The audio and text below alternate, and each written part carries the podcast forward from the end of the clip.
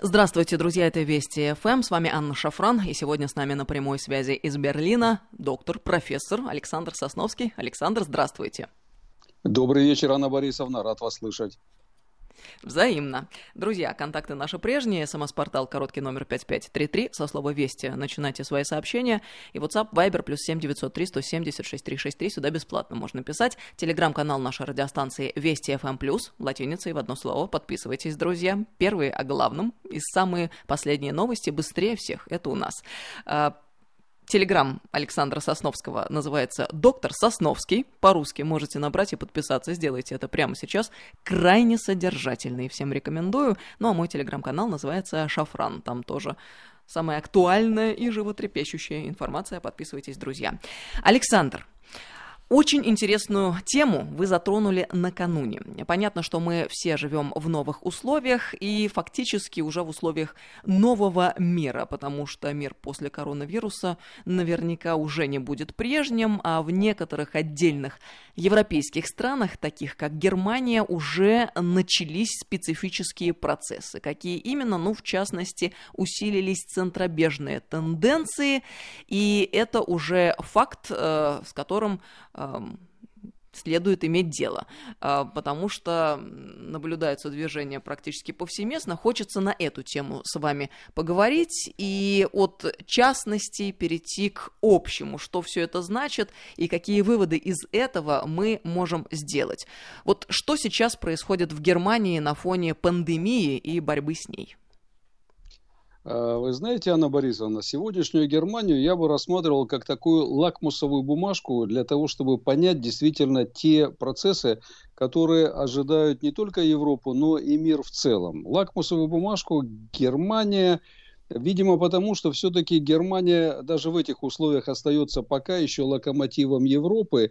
И не только индустриальным, но, наверное, и по своей внутренней философии, по пониманию процессов, по пониманию той идеи, которой стремится население и которой стремится сама страна. Вот некоторое время тому назад, мне казалось, буквально еще две недели тому назад, у меня было полное ощущение, что идея глобализации, она исчезла. Ее больше не существует, поскольку каждая страна э, закрыта, закрылась и закрылась на достаточно длительный период, в том числе Германия. И пример Ангелы Меркель, как такой железной леди Э, Германии и Европы, он, в общем-то, вдохновлял на какие-то мысли о том, что вот появилась новая философия, глобализация, идея новых, э, вернее, старых э, внедренных новых эколога э, зеленых ценностей потерпела крушение, и нас ждет нечто новое. Ведь Меркель вышла, я теперь уже перехожу непосредственно э, Германии, Меркель, вы, Меркель вышла на свое первое выступление перед народом после того, что она в течение двух недель молчала, молчала, молчала и выступила очень жестко. Она предложила железные меры, вот это мы должны сделать, это мы должны запретить, вот тут мы не должны позволить. Было полное ощущение вот она, централизация власти в одном кулаке, такой, какой мы ее давным-давно не видели в Европе, которая практически, в общем-то, не существовала.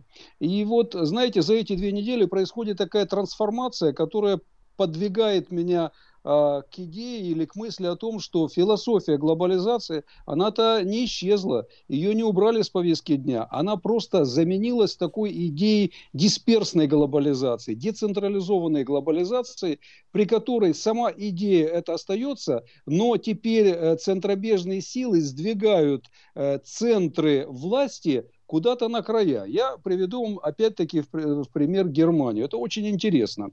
А, э, незадолго до того момента, как э, э, Германия должна была объявить о ослаблении режима самоизоляции, это происходило вот буквально неделю тому назад, очень долго обсуждались вопросы на уровне федеральных земель. Ну, Германия, понятно, Федеративная Республика Германия, федеральное устройство, при котором часть полномочий находится в федеральных землях, и часть полномочий у центрального правительства у канцлера, который является главной исполнительной фигурой.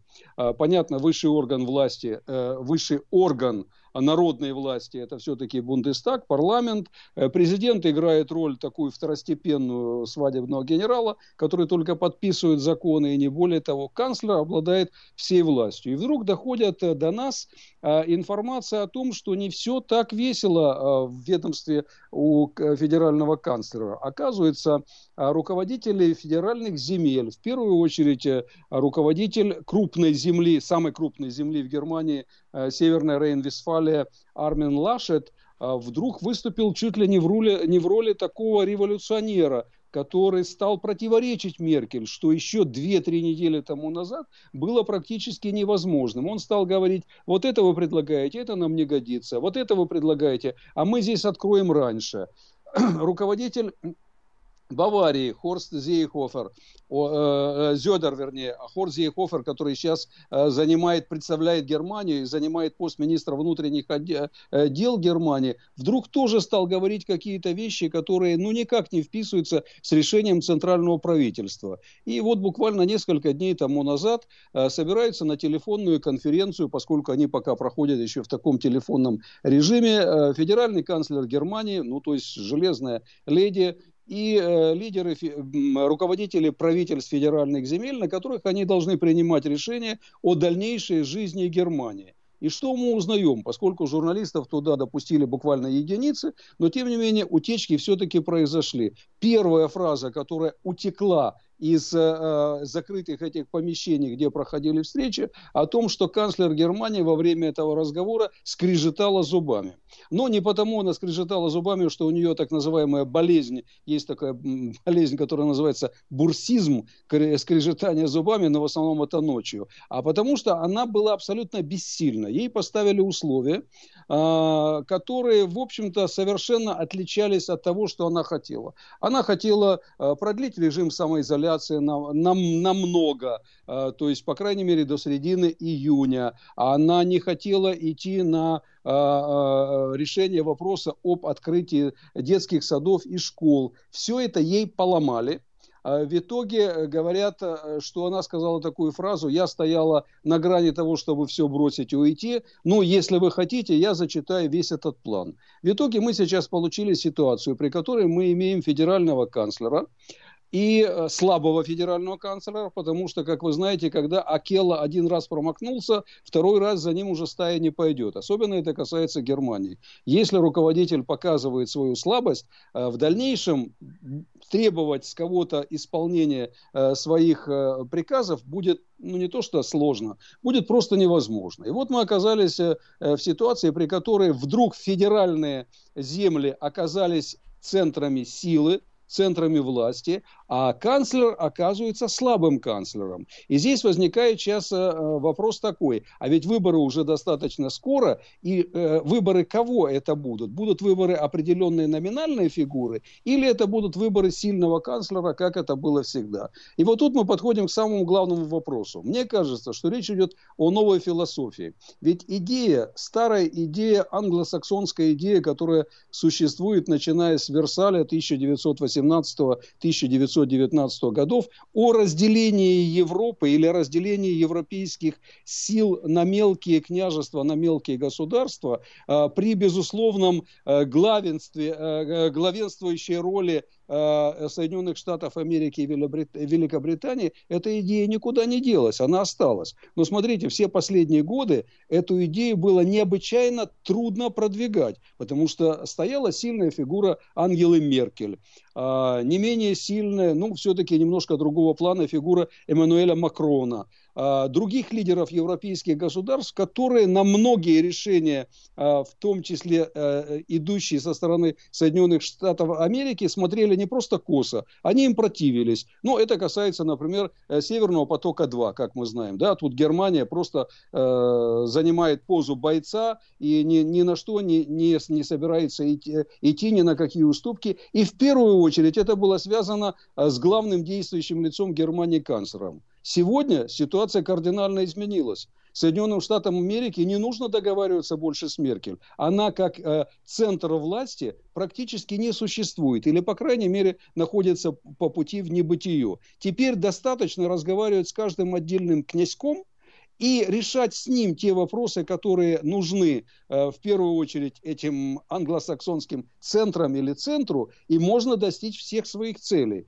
Поэтому идет философия глобализации в том же самом направлении, как она была. Мы все глобализируем под себя, под Э, под наш единственный центр силы и власти, находящийся в Вашингтоне, ну, может быть, в Лондоне частично. Но теперь мы уже имеем вроде бы как бы европейское сообщество, объединенную Европу, но в которой нет центральной власти более. Центральная власть, власть ушла куда-то на края, на фланги. И теперь мы с каждым конкретно договоримся и будем руководить 500 миллионным населением Европы без проблем. Ну, с учетом того, что э, еврокомиссар Урсула фон дер Ляйен она уже однозначно абсолютно англосаксонский э, человек. Во-первых, она родилась в Брюсселе, и для нее Германия, хотя она считается немкой, для нее Германия это не ее родина, для ее родина, для нее родина это Брюссель. Во-вторых, она э, единственный политик э, Германии, которая э, входит во все высшие элитные клубы мировые, в которые немецких политиков обычно не зовут.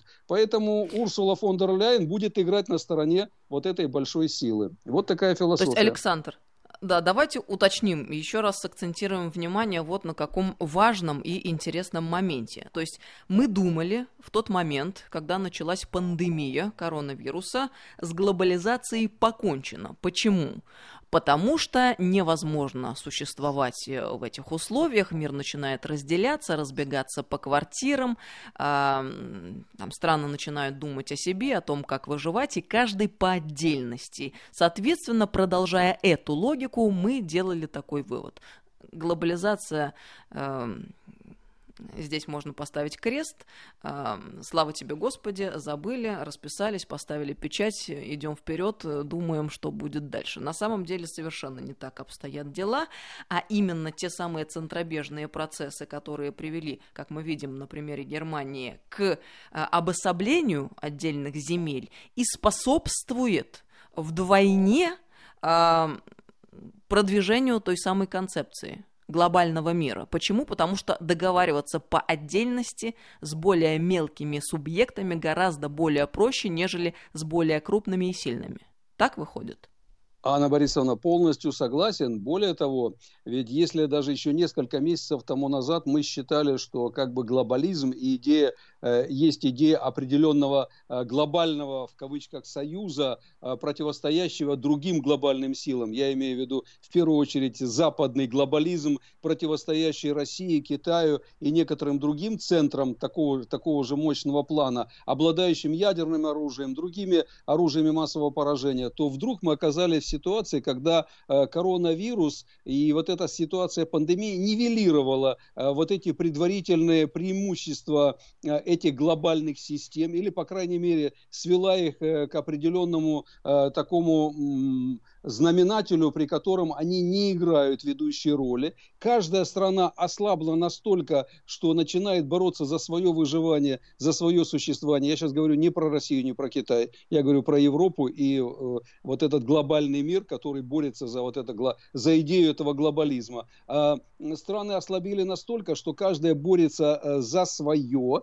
И поэтому те мелкие князьки, в кавычках, о которых я уже говорил, они, конечно же, начинают, как это происходит обычно э, при панике на корабле. Каждый начинает искать для себя свой э, спасательный круг. Вот они каждый для себя этот кружочек нашли, но теперь, чтобы, этим, чтобы, чтобы с этим кружочком выжить, э, надо мало того, что с ним прыгнуть в воду, надо еще найти пристанище, куда можно будет пристать. И вот тут на арене опять появляется гигантский плавучий корабль в виде Соединенных Штатов Америки плюс Великобритания, которые предлагают сохранить то, что у них уже было, но только на других э, основах. Э, на другом базисе. На базисе уже не того, что мы будем договариваться с Евросоюзом как с одной единицей какой-то мощной, 500 миллионов населения, э, гигантский объем производства или даже с каждой отдельной страной. Нет, нам теперь это не нужно, потому что каждый руководитель этой гигантской страны, он дисперсировался, он рассеялся. Э, вот эти федеральные центры власти в мелкие, с которыми теперь этот большой корабль и будет торговаться. То есть теперь им будут будут предлагать э, спасение. Вы со своим кругом оказались в водичке, очень тяжело, все нормально, но вы спасаетесь, а теперь мы вам предлагаем твердыню. Теперь вы можете добраться со своим кругом до нас и оказаться в безопасности. Вот этот вот процесс, он более опасен, этот процесс глобализации, потому что он фактически превращает вот эти ну, скажем, отошедшие на края центры власти не просто в сателлитов, а фактически э, в такие рабские э, ну, я бы сказал, даже отростки, э, которые можно развивать, а можно просто при необходимости отрубить и э, пустить их в вольное плавание, дать им круг в лучшем случае и сказать, ну ладно, вы к нам приплыли, а теперь плывите себе дальше в том направлении, в каком вы хотите. И более того, ведь в пользу этого говорит и то, что, смотрите, там 4 месяца тому назад мы все смеялись и возмущались Гретой Тунберг, а вдруг Грета Тунберг исчезла. Ведь пытались использовать именно идею Тунберг для того, чтобы э, видоизменить идею глобализации в свою пользу. Но оказалось, она не столь эффективной, как коронавирус. Теперь для этого используется коронавирус как хороший, мощный предлог, с которым можно теперь людей, а, пугать, э, правительство э, ставить в неудобные позы и использовать потом для себя, и используя э, все-таки то, что две валютные системы евро и доллар взаимозависимы, конечно, руководить всей экономикой всего этого глобального мира. И тут, конечно, в противовес выходят те страны, которые имеют совершенно другой перпендикуляр, перпендикуляр власти. Это Россия, которая тоже дает полномочия на края, но при этом полностью сохраняет контроль э, за э, вот этот вертикальный контроль власти, который позволяет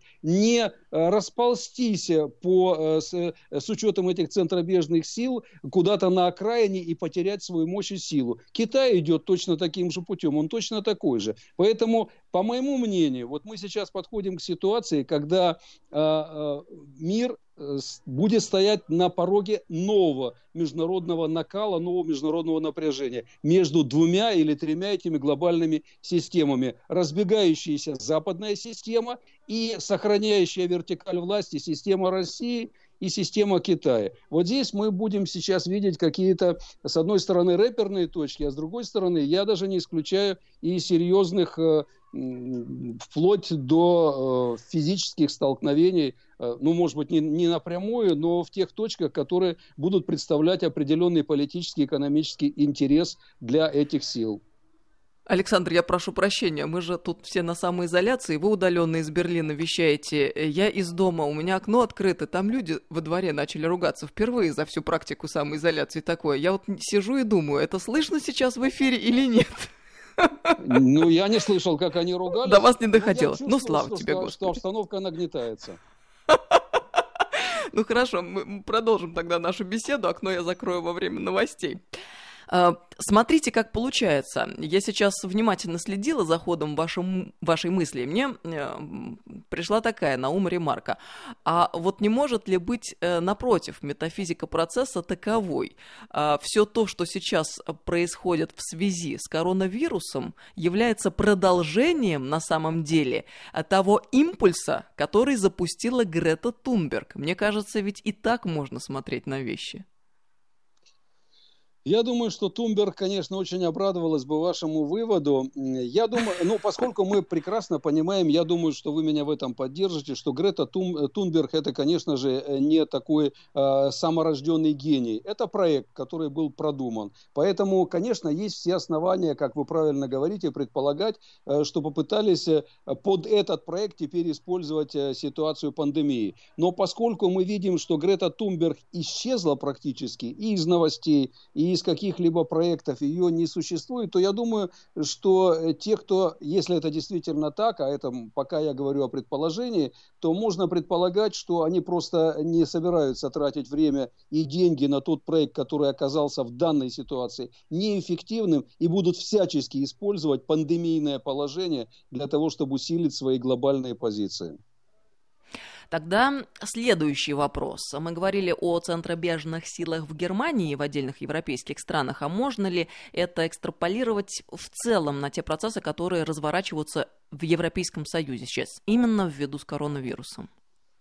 А, ну, можно даже э, не сомневаться. Э, Эммануэль Макрон э, две недели тому назад дал интервью Süddeutsche Zeitung, немецкой газете, которая сказала, что, ребята, вспомните, что произошло после Версаля, когда мы создали так, такие условия, при которых стало возможным рождение национал-социализма. А ведь мы понимаем, что ни Испания, ни Италия, ни э, южноевропейские страны не забудут Брюсселю и не забудут сильным странам Европы то, как они себя повели в самом начале пандемии. Поэтому те центробежные силы, которые характерны сегодня для Германии, они абсолютно идентично характерны для Европы. Однозначно э, Испания двигается в сторону большей самостоятельности. Она не собирается выходить из Евросоюза, но она однозначно будет забирать на себя определенные права, которые она до сих пор не имела. Про Италию вообще молчу, без вопросов. Ну, а если мы вспомним, допустим, Грецию, которая уже давным-давно требует для себя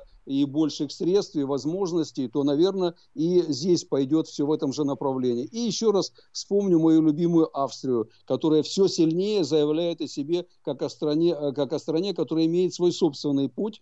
И молодой, э, амбициозный Себастьян Курц показывает, что он может вокруг себя э, сплотить вот эти восточноевропейские страны. Так что мы видим разбегание Европы. Не развал Европы, но разбегание однозначно.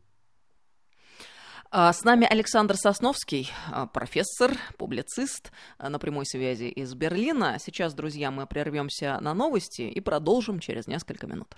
Добрый вечер, друзья. Мы продолжаем беседу с профессором, доктором Александром Сосновским, публицистом. Александр с нами на прямой связи из Берлина. Александр, на связи? Конечно, на связи. Жду, когда э, услышу крики из вашего окна. Ну, не ваши, конечно, а ваши соседи, которые на улице ругаются по поводу короны. Ну, мы продолжим нашу беседу, увлекательную относительно новых тенденций, которые наметились и э, выявились явно э, в связи с коронавирусом. Э, вот я накануне очень интересную статью прочитала э, хотела бы процитировать некоторые моменты и э, вопрос в связи с этим вам задать.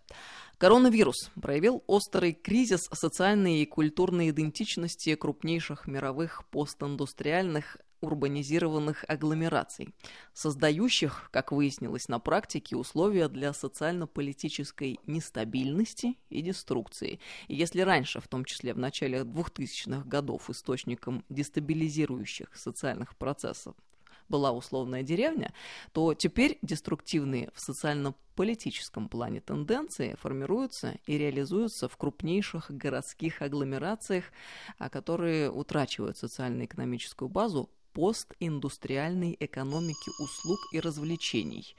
Этот кризис агломераций и нашу страну не обошел, и в Европе явно проявлен. Это из парламентской э, газеты статья Андрея Ильницкого. А, вот вопрос в связи с этим хотелось бы вам задать. Э, действительно ли мы можем наблюдать такой вот кризис экономики услуг и развлечений? А соответствует ли это действительности? И э, какой следующий шаг э, следовало бы нам предпринять, если это действительно так? Хотелось ответить словами из этого фильма знаменитого. Интересный вопрос. Действительно, вопросы, вопросы, вопросы интересные.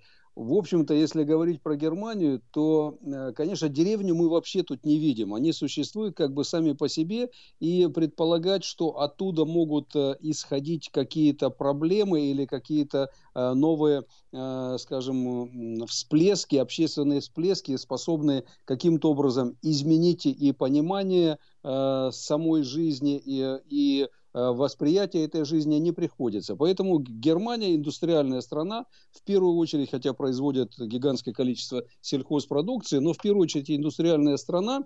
И, конечно, вот все силы, которые могут что-то в стране изменить Э, деструктивно или конструктивно находятся в больших городах. Вот э, на выходных днях э, это было очень ясно видно по демонстрациям, которые прошли практически во всех крупных городах Германии. И на этих демонстрациях очень интересно было наблюдать, кто же и за что выступает, и с какими идеями они вышли на эти демонстрации, к чему их подвинула корона, потому что все в основном, конечно, выходили с идеей такой мы демонстрируем то ли за, то ли против короны. Они были разделены на две очень серьезные части.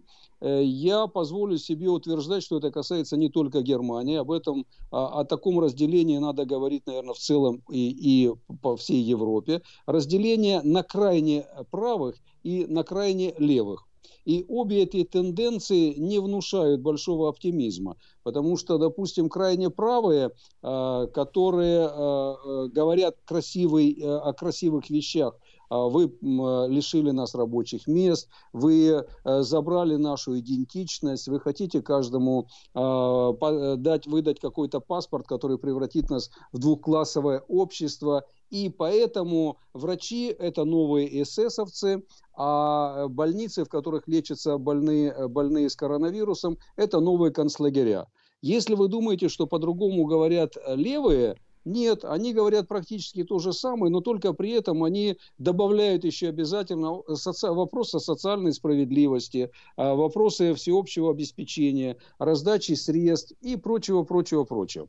Но в Германии и в Европе все-таки, э, вот если говорить о философии, возникает ситуация такая двойственная. С одной стороны, да, народ разъехался по углам, и вот если смотреть э, даже на ближайшее окружение партнеров, то видно, как как происходит ожесточение. Каждый начинает э, действительно э, грызть только свой, свою корочку хлеба и смотрит по сторонам, чтобы никто-то кто-то у него эту корочку не отобрал. С другой стороны, вдруг начинаешь понимать, что в обществе происходят какие-то процессы на нижних его, нижних его этажах, которые раньше э, в Германии практически отсутствовали. Ну, самый простой пример из своей обыденной жизни – во-первых, я неожиданно, если говорить про меня, я неожиданно познакомился с массой своих соседей, которых я до этого, наверное, видел, но я никогда их не знал. И здесь вдруг мы с ними познакомились. Ну, действительно, это, это так. А, во-вторых, я а, вдруг увидел, что многие из тех, кого я считал буками, может быть, даже людьми, которые не очень любят русских или не очень любят иностранцев, они вдруг улыбаются. А несколько, несколько попытались со мной даже заговорить на русском языке. Оказалось, что это бывшие жители ГДР, которые еще помнят русский язык. То есть вдруг вот этот коронавирус растопил какую-то льдинку внутри человека. И это стало заметным это стало заметным. Александр, извините, я должна здесь вас в этом месте прервать, потому что это очень важный, тонкий момент, о котором мы совершенно не задумывались, потому что мы уже э, многие очень устали от самоизоляции и как-то пессимистично многие начали мыслить. Но ведь надо и позитив искать, и он есть. И вот это действительно очень важно, то, о чем вы сказали сейчас. Мы наконец-то поняли, в чем состоит истинная ценность. А, это человеческое общение, это люди, которые рядом, это люди, которых мы недооценивали, возможно, а, до настоящего момента, или которых там не видели, не знали, не понимали, но сейчас это проявляется с удвоенной силой. И э, мы понимаем, что есть какие-то ценности, которые провозглашались и продвигались активно, которые не соответствуют вот э, реальной жизни, в которой мы, настоящие обычные живые люди, существуем. А есть ценности вечные и неприходящие, которые состоят, в частности, в том самом человеческом общении, в плече друга, э, в опоре, э, э, который в своем лице представляют для нас родные и близкие и так далее. Ведь важно, спасибо, наверное, за это надо сказать коронавирусу. А, но придется, я э, не могу с этим не согласиться, потому что я, ну, у меня э, такая работа э, по, по, разным, по разным направлениям, что я очень часто поддерживаю контакты с теми людьми, которые, я считаю, могут испытывать определенные трудности. И поэтому я понимаю, что когда я к ним обращаюсь, и я пишу или что-то спрашиваю, они очень часто могут думать, ну, он психотерапевт, и он поэтому по профессии просто хочет помочь. Хотя это, конечно, не так. С моей стороны это я не, не играю в этот момент роль э, доктора. Но я тоже стал получать э, массу э, писем, смс, каких-то запросов от людей, с которыми я поддерживал всегда и поддерживаю хорошие взаимоотношения. Но обычно это э, ограничивалось поздравлениями, там, допустим, на немецкую Пасху и на, на Новый год. И дальше ничего не было. А здесь вдруг получаешь какие-то фотографии личные, людей присылают, э, присылают какие-то смешные ролики свои. Несомненно, это сейчас играет э, очень позитивную роль, и в целом это, конечно, э, я думаю, может существенно изменить климат между людьми и взаимоотношения. Но здесь есть вот одно очень важное, я думаю, вам это будет очень близко, Анна Борисовна. Вот в Германии ведь в последние годы и в Европе роль церкви практически стала сходить э, к нулю. А, вот э, церкви э, в Германии, вот если взять отдельно Берлин, католические костелы в Берлине, они почти всегда заполняются, но не немцами, а приезжающими сюда поляками. Тут час езды от польской границы, поэтому многие приезжали сюда. А если взять вот немецкие церкви, вы зайдите к ним, вы зайдите в эту церковь в любое время, и вы увидите, они пустые там никого нет, когда бы вы ни пришли. Ну, иногда, может быть, э, на какие-то концерты, когда они э, проводят э, после богослужения или перед богослужением концерты, кто-то придет. И роль церквей, роль религии вообще в Германии и в Европе неуклонно снижалась. И требовался какой-то, ну, грубо скажу, эрзац то есть э, требовалась какая-то идея э, доброты, взаимоотношений, э, близких каких-то, э, близкой какой-то помощи, которая не Э, построена только на финансах и на долларовых бумажках. И вот здесь коронавирус действительно сыграл какую-то свою роль. Я не хочу сказать, что это новая религия, упаси меня Боже. Э, это просто подвинуло людей на то, что они вспомнили действительно о вечных ценностях. Ну, мне кажется, в России совершенно иная ситуация. Здесь чем труднее, тем больше, по-моему, э, роль религии в жизни каждого человека. Это тоже большое отличие России от Европы и от Германии в частности. Ну, вот у меня есть личные ощущения по поводу происходящего. Мне кажется, это то самое время, в котором мы в духовном смысле очень нуждались, потому что действительно в какой-то момент э, наступило некоторое опустошение, и люди потерялись э, в том, кто они, зачем и куда идут. Мне кажется, что нынешнее время это момент, когда Господь к себе призывает, и те, кто способен слышать и хочет что-то услышать, они э, как раз вот меняются и переоценивают внутри себя э, очень многое.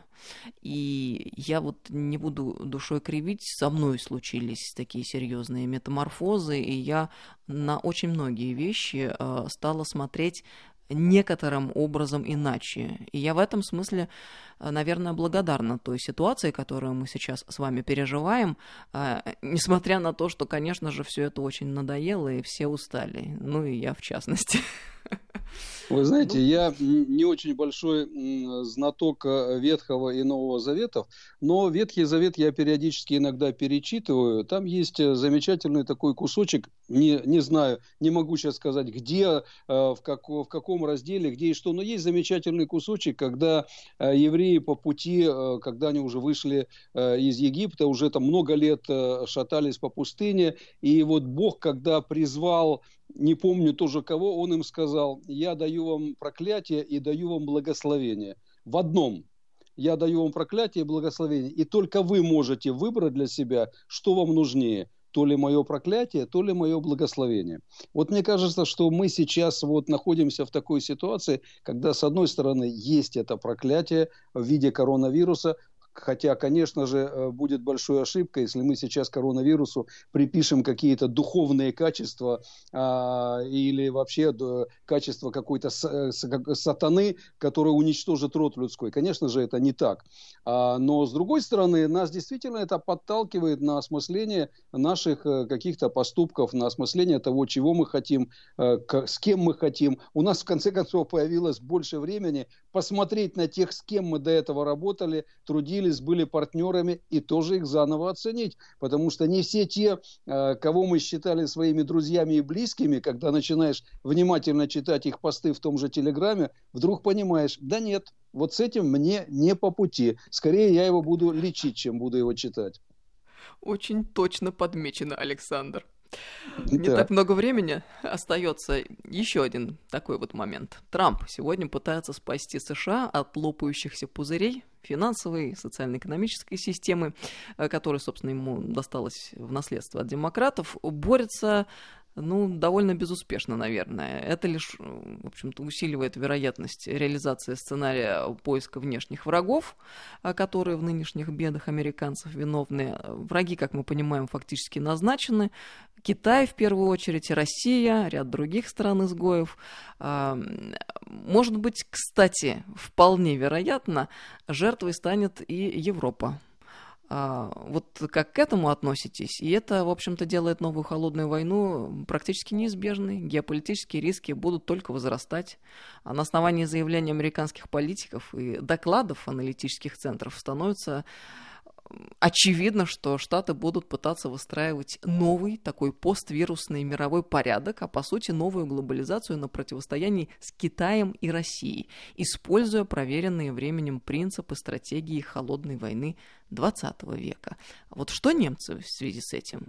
Заранее сдались или поборются? Как будут развиваться события? Я думаю, что немцы, конечно, не будут. Немцы не относятся все-таки при всем э, историческом прошлом. Э, нельзя немцам приписывать качества, которых у них нет. У них есть качество борцов, они умеют э, драться, они умеют отстаивать свои позиции. Они очень часто отстаивают эти позиции негромко. То есть они находят такие пути, при которых они потом оказываются в выигрыше, даже незаметно для их противника. Я не хочу сказать, что они оценивают Соединенные Штаты Америки как своего противника, но немцы, как никакой другой народ Европы, понимают, э, что, конечно же, они играют, тут я опять возвращаюсь э, к Библии, они играют э, роль козла отпущения. Потому что за любую ошибку, которая будет допущена тем же Дональдом Трампом, в конечном итоге будут отвечать немцы. Он найдет, как это сделать. В одном случае сейчас это а, Северный поток, в другом случае это будет еще что-то. В третьем случае просто вспомнят историческое прошлое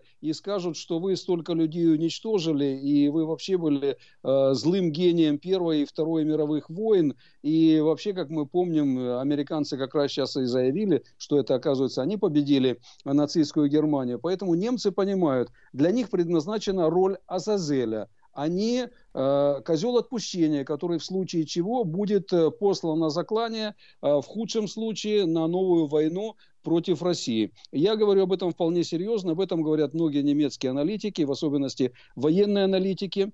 И э, поэтому еще и Германия в некоторых вопросах, э, которые, в общем-то, где она могла бы уступить, ну, скажем, в вопросе Северного потока-2, я думаю, э, без обиды для России, Германия могла бы отступить. Они не отступают, потому что они понимают, надо где-то оставлять для себя плацдармы, с которых они могут расширять свои позиции. Поэтому э, Европа, я думаю, это понимает, и в первую очередь понимает это Германия. Германия понимает, что для американцев они всего лишь разменная монета. Никогда американцы не воевали на своей территории и не собираются делать этого э, в будущем. А вот на территории Европы, да, и для этого Германия подходит как нельзя лучше. Ну, это довольно оптимистично звучит то, что вы сейчас предложили нам к рассмотрению. Хочется прямо верить, что это действительно так. Так, что Германия э, будет стоять на своем и что осознает на самом деле реальное положение дел. Мы-то как привыкли мыслить? Ну, Европа находится под НАТО, это э, и крыша, и сеньор, а вассалы должны подчиняться, и пути назад нет, а осталось только как-то медленно загибаться под этим гнетом. Но выходит, есть какой-то выход из этой ситуации? Ну, по крайней мере, люди сознают и понимают, что было бы неплохо, если бы складывалось иначе. Я позволю себе сказать, вот разрешу себе сказать, что я очень хорошо понимаю немецкий менталитет и немцев. И я уверен, по крайней мере, э, по общению с теми людьми, а многие из них достаточно серьезные люди из серьезных областей жизни, экономики, э, стратегических областей, они э, очень далеки от того, чтобы просто сдаться и сыграть роль такой пешечки для кого-то. Они, конечно же, не будут против НАТО, они не будут против Соединенных Штатов Америки но они очень четко знают то, чего они хотят. И время для того, чтобы Германия эмансипировалась, пришло. Это не значит, что мы должны Германии простить их преступления, но мы должны понять, это большая, великая страна, великий народ, который должен жить эмансипированно. И большая часть немцев это уже понимает. Они пока боятся еще об этом говорить, потому что это опасно говорить в Германии. Но поверьте мне, Германия просыпается. А возможно, в дальнейшем не знаю, в дальней или в ближней перспективе установление более таких эффективных и целенаправленных и э, плотных отношений между Германией и Россией, э, вот именно в том виде, в котором этого опасались наши заокеанские коллеги, так скажем, и э, идеолог э, их внешнеполитической линии, один из идеологов, Збигнев Бжезинский, который очень не хотел союза России и Германии. Но эта идея остается, она живет до сих пор и будет, я думаю, жить вечно. Очень много зависит э, в этих взаимоотношениях от того, какие личности в данный момент находятся у руля власти. А особенно это касается и Германии, и России. Здесь роли личности придается э, большее значение, чем в, той же, в тех же самых Соединенных Штатах Америки. Поэтому будет очень много зависеть от этого. Но я все-таки не настолько оптимист, чтобы думать э, о том, что Германия и Россия станут близкими партнерами. Нет, скорее всего, это будет такая достаточно прохладная дружба э, стран, партнеров, которые понимают э, мощь и силу друг друга, которые с уважением относятся друг к другу, но не собирается э, ради этого уступать э, хоть э, цент, хоть фенинг не играет роли чего. В общем, каждый все равно будет отстаивать свою. И это касается немцев. Если они эмансипируются от Соединенных Штатов Америки, это не значит, что они бросятся на грудь э, России. Нет, они будут вести свою самостоятельную политику. Но это будет уже политика не американцев, это будет политика Берлина. И это, в принципе, оптимистичный прогноз. Я считаю, что так будет лучше для всех. Но еще раз, э, действительно есть явное желание сейчас в Германии э, избавиться от э, такого явного же влияния Соединенных Штатов на собственную политику. А если вы почитаете прессу, и если вы поговорите с теми, кто находится на виду политиками, они вам скажут, нет, это все придумки э, людей с крайних э, точек, э, с, крайними точками зрения. Но если вы поговорите с теми, э, кто не сидит в Бундестаге, а кто Бундестаг обслуживает, я имею в виду журналистов, аналитиков, э, бизнесменов, э, если вы будете с этими людьми разговаривать по старой русской традиции на кухне, да еще хорошо бы за рюмочкой, или за двумя, они вам тут же скажут, что самая серьезная проблема для Германии это то, что мы находимся под чужим управлением. Ну, не впрямую, конечно, но под чужим управлением со стороны Соединенных Штатов Америки. Все хотели бы от этого управления избавиться. Но сразу же добавлю, это не значит, что они готовы перейти под управление кому-то другому, допустим, той же самой России. Нет, они просто хотят быть э, э, самостоятельной единицей. И вот здесь против них ополчится вся Европа. Это следующий вопрос, который нужно рассматривать. Потому что Европа, а, конечно же, а, любит Германию в кавычках, но совершенно а, не желает, чтобы Германия вышла из-под управления Соединенных Штатов Америки и сама диктовала свою волю в Европе. Так что тут сложный такой конгломерат проблем. Александр, спасибо вам большое за эту беседу. Я надеюсь, до новых встреч. Мы прощаемся в нашем эфире. Спасибо вам. Александр Сосновский, профессор, публицист, был с нами на прямой связи из Берлина сегодня. Друзья, всем доброго вечера и хорошего настроения. Желаю я, слушайте Вести ФМ эм круглосуточно и без выходным, потому что без выходных, прошу прощения, это западные империалисты шлют помехи в наш эфир, потому что Вести ФМ эм первые о главном. Пока.